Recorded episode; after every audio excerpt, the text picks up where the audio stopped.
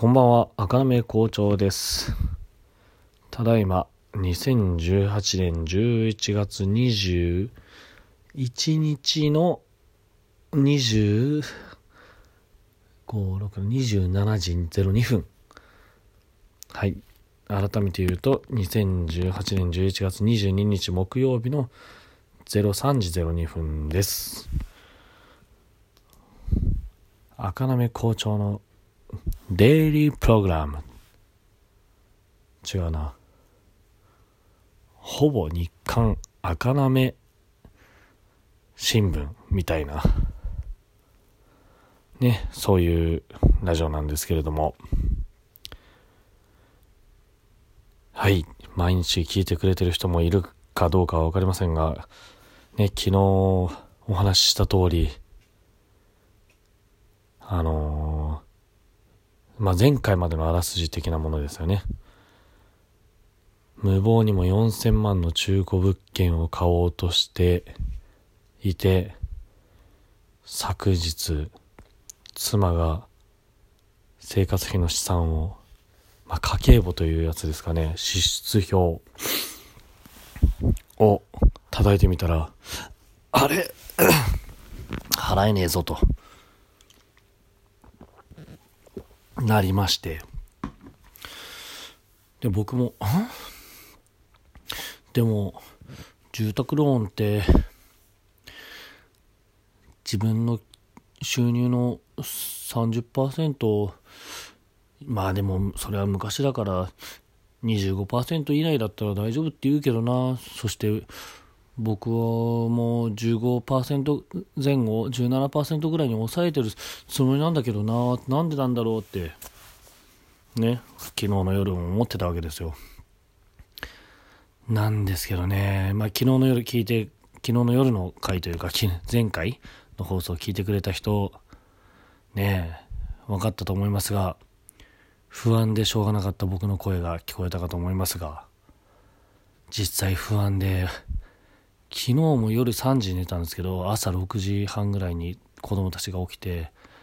ねいつもはそこから8時15分ぐらいまでまた二度寝するんですけど、もうなんか、妻とも話せてない時間だったので、その時。うん。もうなんか不安で眠れなかったですよね。うん。で、僕のラジオを聞いてくれてる友人というか、大人の学校という僕が別でやっているネットラジオのね、教員の一人、僕が、ホモ同棲をしてた、まあ、友人？愛人と言ったらおかしいですけど、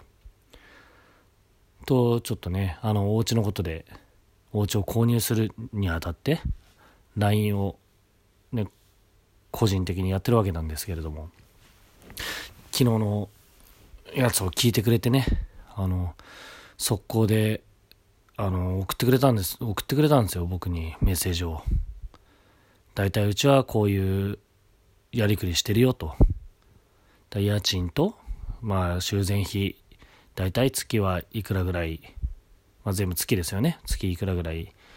予定してるよと。食費とか光熱費はこのぐらい予定してるよと。で、あとなんだろうな。あ子供の学士学士というか教育費。まあ幼稚園だか保育園だかとかの、まあいくら入れてるよとか。あとは貯蓄と、あまあだから今、老後のためにいくら予定してるよと。あとは子供のその将来のための貯金なのか、まあその運用なのか、まあそういうので、いくらぐらい予定してるよと。もうね、簡潔にそのね、友人は送ってくれて、ね、まあ友人といえどもだってそういうのをね、やり取りするっていうのは、あれじゃないですか。その、なんだろうな。自分の年収とか、まあもちろんね、あの元愛人愛人というか、あれなんで、僕も、その友人に自分の年収明かしたりとか、そんなの全然平気でですよ。まあでも分かんないですよね。その、とはいえ、ねえそういうのが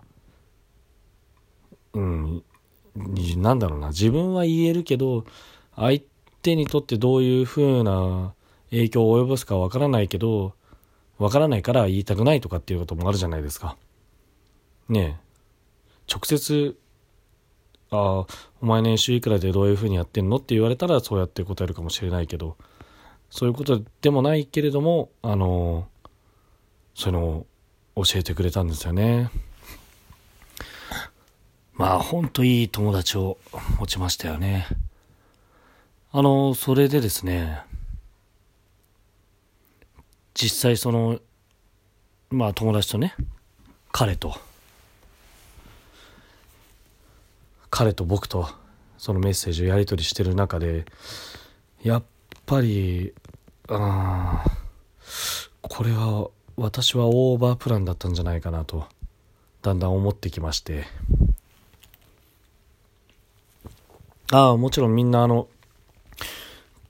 ね気になってるかもしれませんけど僕はちゃんと妻とも朝話してますよ。朝早く起きてさっき寝れなかったって言いましたけどまあ妻もあのその子供の支度とかがあるのでねそこまで言いたいこと全部言えたかっていうと分かりませんけれども。ね妻はストレスであの顔が、まあ、ガッサガサというかもう信じられないぐらいゾンビみたいな顔になってましたね。うん。でこれはまずいと。でその時は別に僕も寝起きだったし全然寝てないんでね昨日2時間か3時間かしか寝てないんで。ああ、と思ってましたよ。うん。で、妻が、ね、もともとは僕が買いたいところは2400万ぐらいだったのに、妻がここがいいって言って言ったのに、なんでそんなこと言うんだよ、もうめんどくさいなでも、あの、ローンのパーセンテージは17%ぐらいだから大丈夫だと思うよって、もう今朝の今朝までそんなバカなこと言ってましたけど、ねその元愛人の友人と話してで妻とも朝話してでまあ会社でもう本当眠かったんですけど業打ち合わせとかがあった朝からあってそのそれに対するその仕事をし終わって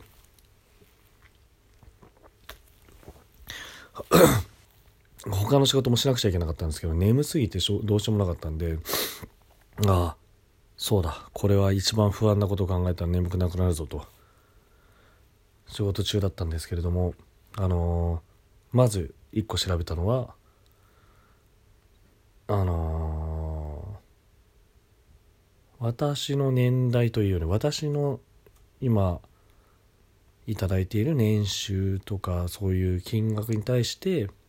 家計どういう家計をしているかっていうモデルケースみたいなものを探したんですよね。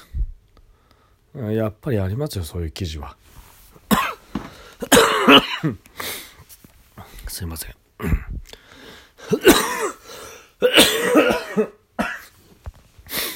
具体的にっていうかまああのどういう 探し方をしたかっていうとあのー、なんだっけな。うーんと家計バランスシートだったかそういうことに行き着いたんですけどだからどういう家族構成例えば妻1人子2人小学生未満みたいなケースのバランスシートはこんな感じですよみたいな。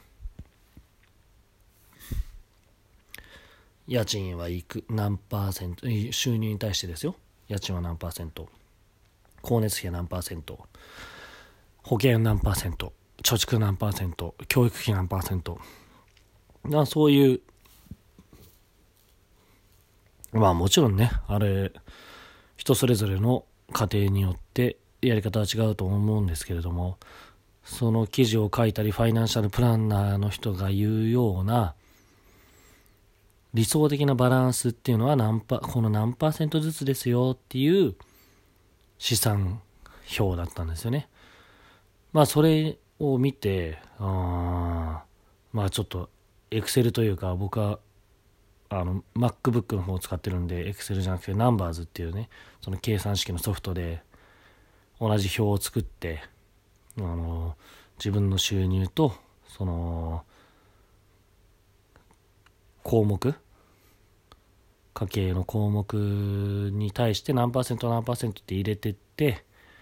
で実際どうなのかっていうのを調べてみたんですよね。だから自分昨日妻がやってくれた実際僕たちがかかっている大体のお金本当概算のお金でしたけど例えば2万3000いくらとかじゃなくてもう2万2000、まあ、2万3000とかだったら25000になるんでしょうけどそういうふうに、まあ、妻が叩いてくれたお金とに対して実際どういうバランスというか理想的なそのグラフに合っているのかどうかとか、まあ、ちょっと調べてみたんですけど、まあ、調べるも何もというかそれを表を打ち込んでいくとやっぱり妻と同じ結果にたどり着いたんですよね。あれ？家賃を払う隙間がありませんと。衝撃的な事実が発覚しまして。まあね妻の実家に住んでいてその何て言うんですかね。10万はお家に入れてるけれどもそこに、まあ、光熱費と食費を割り振ってもらって残りをもう貯蓄にしていた。貯蓄まあ貯蓄ですよね。妻のお母さんが貯蓄してくれてたっていうことになっているのでだから本当に実質家賃っていうところがゼロの生活をしてるわけですよ。その上で何て言うんですかね貯蓄他のなんだろうな余裕のあれば貯蓄をするみたいな生活をしてるということは家賃は全く払える余裕がなかったみたいなんですよね。これは本当ね、あの家計を全く顧みないでとりあえず家にお金入れとけばいいっていう思ってる典型的なあれですね。典型的ななのか今はそんな男いないのかもしれないですけど僕の大きな失敗ですね。うん。そのお家に入れてる10万の割り振りとかそこら辺も全然考えてなくて今の生活をしていたので。だから多分カツカツじゃなくて余裕が多少ある生活をしていたのかもしれないです。それは生活費に充ててたのか貯蓄に充てたのか何かに充てたのかは分かりません。っていう僕のちょっとね失敗があるのはまあ置い置いとかないんですけどそれは逆にいい方の話で。最初に話した僕の元愛人である友人が教えて自分がどういうふうにやってるよっていうのを教えてくれたやつを当てはめてもあれ？やっぱりはまんねえなっていう。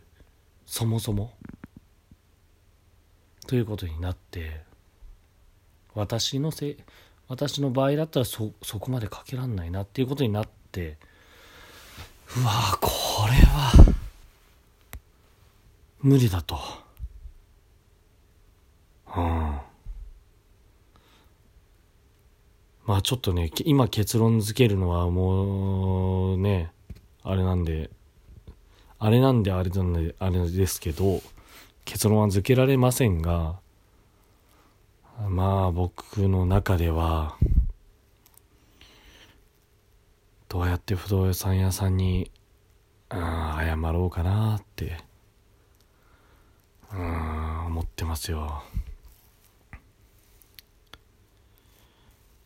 このラジオを1回目から聞いてくれた人からしたらもう僕と同じような、うん、そこまでねあのー、なんて言うんだろうシンクロ率は高くないにしてもあれあれあれあれあれあれあれあれあれあれあれあれね。え人人生というか人間って本当っていうか俺がダメなのかなと思いますけどうん。これからもねそういう放送を続けていきたいと思います。でこれも次回予告ですが次回明日ね。あのー、ある人に会ってきます。こういうふうに言うとなんかあのある人っていうのはなんか宗教的なあれなんじゃないかみたいなことじゃなくてあの異性関係ですね。うん。うんなぜか連絡があってまさかマルチとかのお誘いとかじゃないといいなって思いますけど、まあ、一瞬だけ1時間ぐらいですけどね。うん。あともう一つ次回予告的なところですけど。明日ローンの審査の事前相談みたいなところに行ってくるんですよね。一人で。明日の朝妻が起きた時に話して何て言えばいいかなっていう話をしなくちゃいけないんですけどどうなんでしょうね。あの買う気がなんか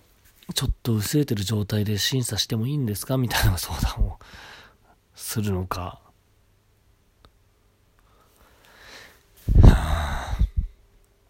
みんな知恵を貸してください。本当に生きるって大変だなぁとやっと思ってきましたよ。36になって。それではまた明日。バイバーイ。おやすみ。